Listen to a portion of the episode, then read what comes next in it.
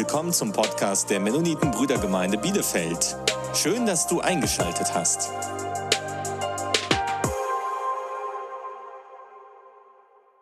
Ja, einen wunderschönen guten Morgen, auch von meiner Seite an alle Gäste. Kinder sind ja leider weg, an alle Zuschauer. Ja, man hat es ja gerade schon erwähnt, mein Name ist Jürgen Getz. Ich komme aus der Gemeinde Herzebrock-Klarholz und darf an dieser Stelle auch ganz, ganz liebe Grüße ausrichten. Vielleicht ganz kurz ein paar Sätze zu meiner Person. Ich bin geboren auch in der ehemaligen Sowjetunion, mit ja, sieben Jahren rübergekommen und habe dieses Jahr mein 40. Lebensjahr ja, voll. Ja. Seit 14 Jahren verheiratet, meine Frau Helene, irgendwo im Saal ist sie, ah da, okay, mit Ines, perfekt. Und Gott hat uns zwei Kinder geschenkt, die Josie und der Joshua, die sind, glaube ich, jetzt mit zur Kinderbetreuung, zum Kindergottesdienst, die haben sich sehr, sehr gefreut. Ja, und seit vier Jahren darf ich dienen als Ältester der Gemeinde und wurde von Heinrich eingeladen, uns heute hier auch in dem Wort Gottes anzuleiten mit einer Botschaft. Und da freue ich mich, dass wir uns gemeinsam heute ins Wort Gottes einsteigen dürfen.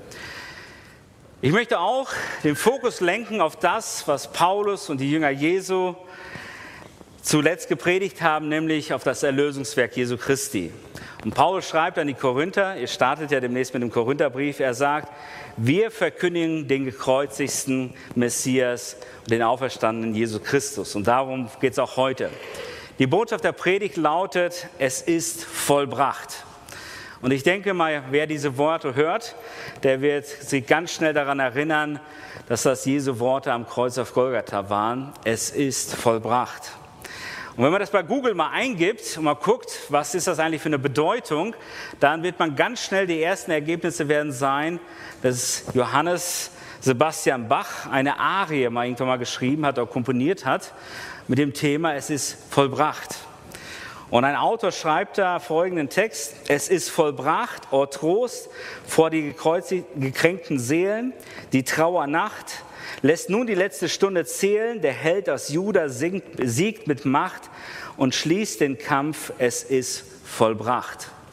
Und so möchte ich uns heute den Fokus lenken auf das, was Jesus Christus am Kreuz auf Golgatha getan hat in Bezug auf sein Werk. Es ist vollbracht. Ich danke mir, dass die Musiker super Lieder ausgesucht haben oder geleitet wurden in der Vorbereitung und passend zu dem Thema. Wenn wir uns vorstellen, es war damals die dunkelste Stunde in der Menschheitsgeschichte und die meisten Menschen wussten gar nicht, was auf der Erde los war. Es gab kein Internet, keine großartige Zeitung. Vielleicht kam ein Papyrus durchs Land geflogen oder ein Stück Papier, wo Nachrichten verbreitet wurden. Und alles ging seinen gewohnten Gang. Die Menschen haben geheiratet, Familien gegründet, sie haben Handel getrieben, manche Menschen führten wahrscheinlich Krieg, es wurden Babys geboren und sie essen und tranken und gingen ihren Tagesgeschäften nach. Menschen liefen durch die Straßen und Kinder spielten miteinander. Und mitten in dieser Alltag, in dieser Situation, da passiert etwas ganz Gewaltiges. Plötzlich wurde alles anders. Es war ein Ereignis, was die Weltgeschichte geschrieben hat und so weit die Welt geprägt hat, dass wir selbst die Zeitzählung jetzt eingeführt haben vor Christus und nach Christus. Mitten am helligsten Tag gegen 12 Uhr verfinsterte sich der Himmel. Für etliche Stunden die Erde bebte und Felsen spalteten sich, so heißt es. Und mitten in diesem Tumult hört man, dass eine Menschenstimme ertönt und laut ausruft, es ist vollbracht. Und dazu lesen wir im Johannesevangelium 19, Vers 30, Johannes beschreibt das, als nun Jesus den Essig genommen hatte, sprach er, es ist vollbracht. Und er neigte sein Haupt und übergab seinen Geist. Und kein Wort und keine Rede auf dieser ganzen Erde oder in der ganzen Menschheitsgeschichte hat größere Tragweite als wie dieser Satz des sterbenden Erlösers, des Messias Jesus Christus, der zwischen Himmel und Erde ausrief, es ist vollbracht.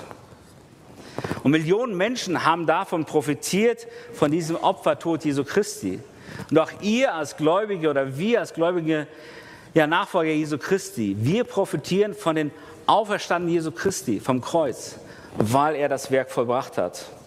Er, der alle Macht im Himmel und auf der Erde hatte, der ja eigentlich augenblicklich vom, Tor, vom Kreuz herabsteigen konnte, wählte den Tod aus Liebe zu uns sündigen Menschen. Und dort, kurz vor seinem Tod, ruft er in die Finsternis hinaus, es ist vollbracht. Und diese Worte Jesus sind von unglaublicher Bedeutung für uns, für die Menschheit. Und es ist überlebenswichtig für uns, eine Entscheidung zu treffen für dieses Wort, für den Herrn Jesus oder gegen. Wenn man mal nachschaut, wir wissen, dass das Neue Testament in Griechisch geschrieben wurde, ja, dann sagt Jesus nicht nur drei Worte, es ist vollbracht, sondern er sagt ein Wort im Griechischen, man nennt es Teteleste. Und ich durfte im, ja, im, vor einigen Monaten bei uns in der Nachbargemeinde dienen. Und dort ist eine griechische Gemeinde. Die haben einen extremen Vorteil. Die älteren Brüder, die kennen auch die griechische Ursprache zum Teil. Das heißt, sie wussten ganz genau, wovon Jesus hier sprach. Ja, was diese Wortbedeutung eigentlich bedeutet. Und wenn man das nachschlägt, bedeutet das letztendlich, also herausgehend von dem griechischen Wort Teleo, es heißt vollendet, ausgeführt, perfekt erfüllt, bezahlt. So kann man das ganz grob wiedergeben. Und viele Menschen, also gerade auch wir, die wir die Bibel lesen, die werden sich wahrscheinlich irgendwann mal die Frage gestellt haben oder stellen, was meint Jesus eigentlich damit, wenn er sagt, es ist vollbracht? Was für eine Bedeutung hat dieser Ausruf und welche weitreichende Folgen hat das auch für uns persönlich? War es ein Ausruf aus Leiden, nach dem Motto, endlich ist es hinter mir? Oder war es ein Ausruf des Triumphes, des Sieges, des Jubels? Wir wollen heute hineinschauen und schauen, was für eine Bedeutung es hat. Es ist vollbracht, das heißt einerseits der Hass und die Feindschaft seiner Peiniger, was Jesus erlebt hatte, und sie hatten das Schlimmste ihn angetan hat, was möglich war, das war jetzt geschehen, es war jetzt mehr oder weniger vorbei. Es ist vollbracht, das heißt, der Plan und auch das Gebot seines Vaters in Bezug auf sein Leiden, es war jetzt erfüllt, es war beendet. Es ist vollbracht, das heißt, jeder Hinweis aus der Prophetie des Alten Testamentes, das auf sein Leiden und auch auf den Messias, auf ihn persönlich verwies, es war jetzt erfüllt, es war beantwortet. Es ist vollbracht, das heißt, die Sünde hat ausgespielt. Der Tod ist überwunden und die Übertretung hat ein Ende gebracht. Es ist vollbracht, das heißt, sein Leben oder sein Leiden war nun voll beendet. Es ist vollbracht, das heißt, das, das Werk des Erlösers und des Erretters der Menschen war nun vollendet. Die Macht des Satans war ein tödlicher Schlag versetzt worden und es wurde zur Quelle der Gnade eröffnet, die jedem und jedermann zufließen darf. Und wir wollen uns heute drei Punkte anschauen, was dieses Wort Teteleste oder es ist vollbracht eigentlich für dich und für mich persönlich bedeutet, welche Auswirkungen es hat. Und ich habe uns einmal ein Bild mitgebracht von einem wunderschönen Bauwerk. Man hätte auch den Eiffelturm mitnehmen können oder andere Dinge, die weltbewegend sind, die Freiheitsstatue oder, keine Ahnung, die Golden Gate Bridge. Aber es geht darum, wenn man das Wort Teteleste einmal anschaut, und Jesus rief diese Worte aus am Kreuz, dann sagt er, der Auftrag seines Vaters ist jetzt erfüllt worden. Und früher war es so, wenn ein Herr einen Knechten oder einen Sklaven losgeschickt hat, eine ganz bestimmte schwierige Aufgabe zu verenden, ein Haus zu bauen, irgendwas zu errichten oder ähnliches. Ne? Und er verlangte immer, dass diese Aufgabe perfekt erfüllt werden sollte. So kam dieser Knecht dann wieder und hat dann gesagt, Tetelesté, das heißt, das Werk ist vollbracht. Es gibt nichts, was man hinzufügen kann. Es ist perfekt. Das sagte er nach getaner Arbeit, indem er sich vor seinen Herrn hinstellte und ihm das offenbarte, dass das, was ihm aufgetragen wurde, es war vollbracht, es war erfüllt. Und Jesus wurde am Kreuz ja gekreuzigt. Jesus wurde mit dem Auftrag gesandt, Mensch zu werden, um mit seinem Leben für die Sünden der Menschheit zu bezahlen. Jesus selbst hat das immer wieder erwähnt und er spricht im Gebet zu seinem Vater in Johannes 17, Vers 4. Er sagt, ich habe dich verherrlicht auf der Erde, Das Werk habe ich vollbracht, das du mir gegeben hast, dass ich es tun sollte. Und auch weiter sagt er in Philippa, schreibt Paulus, denn in Gestalt Gottes war er und er machte sich selbst zu nichts und nahm Knechtsgestalt an, indem er dem Menschen gleich geworden ist und der Gestalt nach wie ein Mensch befunden, erniedrigte er, also Jesus sich selbst, und wurde gehorsam bis zum Tod, ja am Tod am Kreuz. Das heißt, als Jesus am Kreuz rief, es ist vollbracht, dann meinte er damit, dass sein Auftrag, der Auftrag Gottes, der geplant war, seit dem Sündenfall, ja, jetzt war er zur Erfüllung gekommen. Es war perfekt. Der Wille des Vaters war zur vollsten Zufriedenheit ausgeführt und nichts und niemand konnte etwas hinzufügen. Das Werk war perfekt. Es war vollbracht. Es war Tetelestai. Als zweites, ich habe eine Rechnung mitgebracht, die ich mal so provisorisch erstellt habe. Das Wort Tetelestai finden wir auch, wenn man schaut in die Antike. Bei Ausgrabungen hat man zum Beispiel Schuldscheine oder Schuldbriefe gefunden.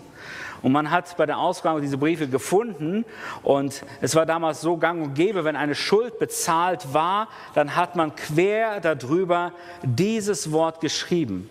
Teteleste, es ist vollbracht, die Schuld ist bezahlt, sie ist beglichen und es war ganz dick rot, äh, nicht in rot, aber darüber geschrieben, weil die Schuld beglichen war. Die Schuld war getilgt und es gab jetzt keine Forderung mehr. Der Kläger konnte nichts mehr anklagen, weil der Schuldschein getilgt worden ist. Es war vollbracht. Und als Jesus am Kreuz starb, gab er sein Leben als Lösegeld das heißt, er beglich die Schulden von jemand anderen. Und das genauer gesagt von uns Menschen, von dir und auch von mir. Diese Schuld hat er auf sich genommen, bezahlt und gesagt, es ist vollbracht. Und all die Dinge wie Lügen, Stehlen, Lästern, Intrigen, Wutausbrüche, böse Wörter und schlechte Gedanken und so weiter machen uns schuldig vor Gott. Wir sündigen und unsere Schuld summiert sich mit unendlich langen Zahlen. Und keiner von uns weiß, wie viele Sünden in unserem Leben sich angehäuft haben und sind überhaupt in der Lage, sie jemals zu bezahlen. Das wissen wir nicht. Aber es gibt einen, der hat dafür bezahlt und das Ganze ja, für unwichtig oder unkenntlich gemacht. Ne? Ein jeder von uns weiß, dass wir nicht so gut sind, wie wir es oft vielleicht meinen. Ja? Wir vergleichen uns mit anderen Menschen, um besser dazustehen. Und das ist ein Phänomen. Selbst in der Schöpfung, ja, als Adam und Eva gesündigt haben und Gott zu ihnen kommt, sagt Adam, Eva hat mir die Frucht gegeben. Und Eva sagt, die Schlange hat mir die Frucht gegeben, ja. Sie hat mich verführt, nicht gegeben, verführt, ja. Das heißt, man hat die Schuld immer auf andere gewälzt. Der andere ist schuld, ich doch nicht. So sind wir Menschen auch. Wir vergleichen uns. Der andere ist schuldiger, aber ich doch nicht. Ich habe doch keinem was Böses getan. Oder wenn da nur Kleinigkeiten. Aber der andere, und trotzdem, egal wie unsere Schuld groß oder klein ist, wir sind schuldig geworden. Wir haben letztendlich alle Dreck am Stecken. Ja? Und die, die Bibel bezeugt uns im Römerbrief, Paulus schreibt in Kapitel 3, alle haben gesündigt und alle ermangeln die Herrlichkeit Gottes.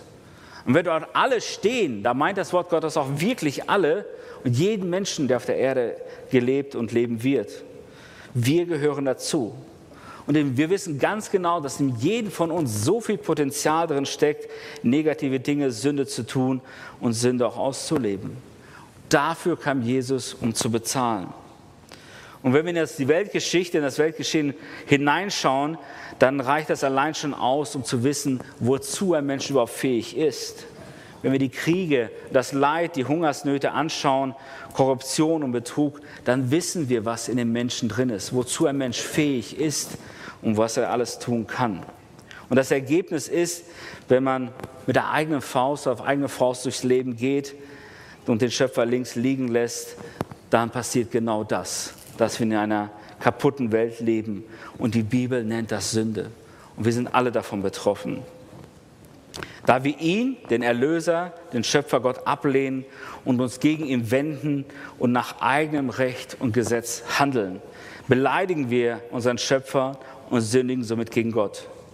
Und wir wissen ganz genau, Gott ist heilig. Er duldet keine Sünde. Er ist zornig und es muss, ja, ein sündiger Mensch muss verurteilt werden. Und weil er heilig und gerecht ist, kann er auch nicht einfach ein Auge zudrücken und sagen, ach komm, passt schon, das geht so. Ne?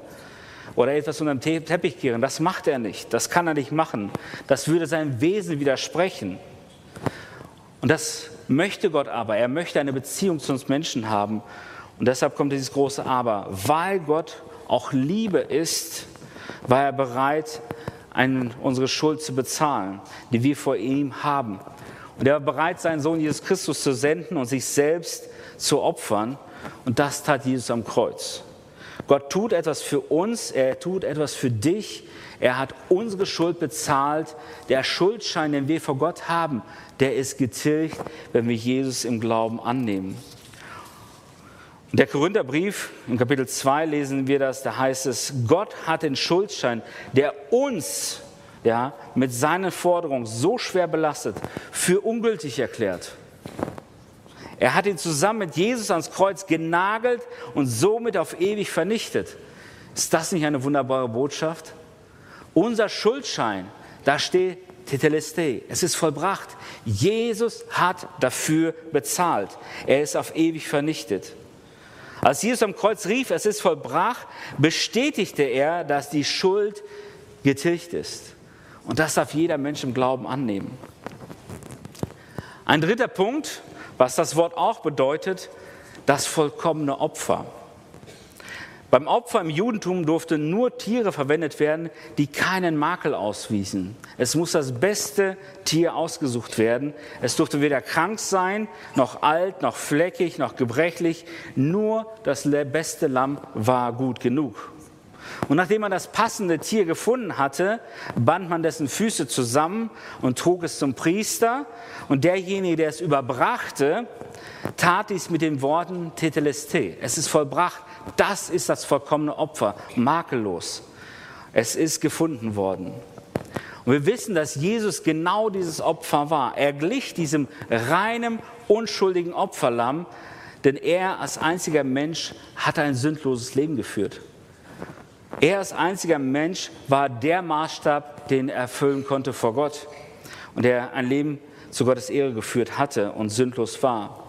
Und somit war er vollkommen rein und sündlos und dadurch konnte er die Sünden anderer, für die Sünden der anderen sterben, weil er sündlos war. Er war der Einzige, der das Opferlamm sein konnte, weil er Gottes Sohn war und sündlos. Und er war der Einzige, der stellvertretend für die Sünden der Menschen sterben sollte, damit uns die Strafe erspart bleibt. Wieder, 2. Korintherbrief 5, da heißt es, denn er hat den, der von keiner Sünde wusste, also Gott hat den, der von keiner Sünde wusste, für uns zur Sünde gemacht, damit wir zu ihm zur Gerechtigkeit Gottes würden. Wenn wir in die Bibel schauen, in die Evangelien, als Johannes der Täufer Jesus vom Weiten kommen sah, da rief er aus, sieh, das Lamm Gottes, welche die Sünden der Welt wegnimmt. Johannes wusste, das ist der Messias. Jesus war völlig Mensch und gleichzeitig war er völlig Gott. Und dadurch war er allein imstande, durch sein Sterben am Kreuz alle Menschen loszukaufen, die an ihn glauben werden. Schließlich war Jesus das einzige Opferlamm, das heilig genug war, Gott zufriedenzustellen. Und wir wissen, in den Religionen dieser Welt müssen die Menschen immer was für Gott tun, müssen Leistung erbringen, ja, in der Hoffnung, eventuell gerettet zu werden. Aber Gott tut was ganz anderes. Er tut etwas für uns Menschen.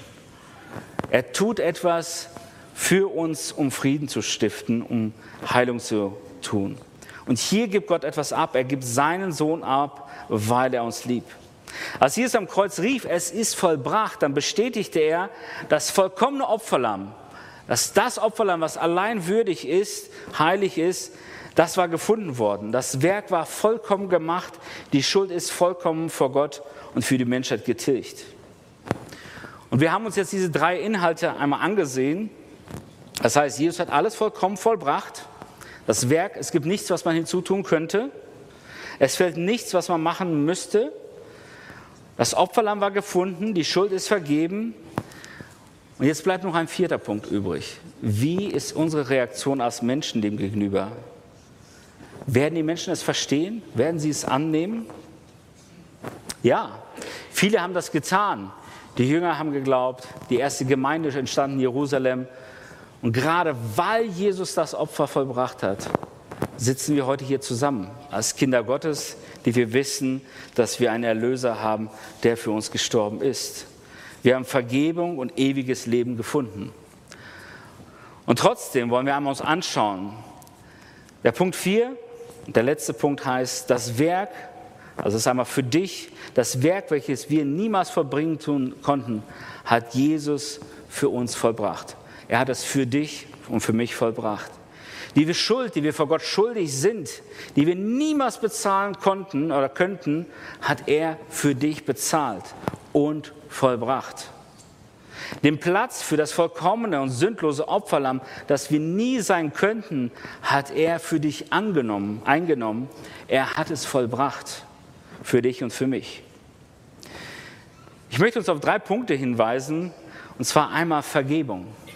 Am Kreuz bietet Gott an jeden Menschen Vergebung an.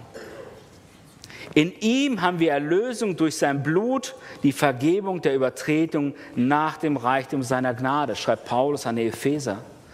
Das heißt, jeder, der dieses Werk im Glauben annimmt, hat Jesus gesagt, der wird zu meinen Kindern, der wird zum Kind Gottes gemacht hat, der seine Sünden bekennt und Buße tut, der wird zu seinem Eigentum. Und er darf sich freuen, dass seine Schuld vergeben ist und er ewiges Leben hat. Aber eine zweite, Ding, Tat, eine zweite Tat hat Jesus da noch begangen. Er hat nämlich die Versöhnung für uns erwirkt. Und ich weiß nicht, ob du dich schon mal mit dem Gedanken auseinandergesetzt hast.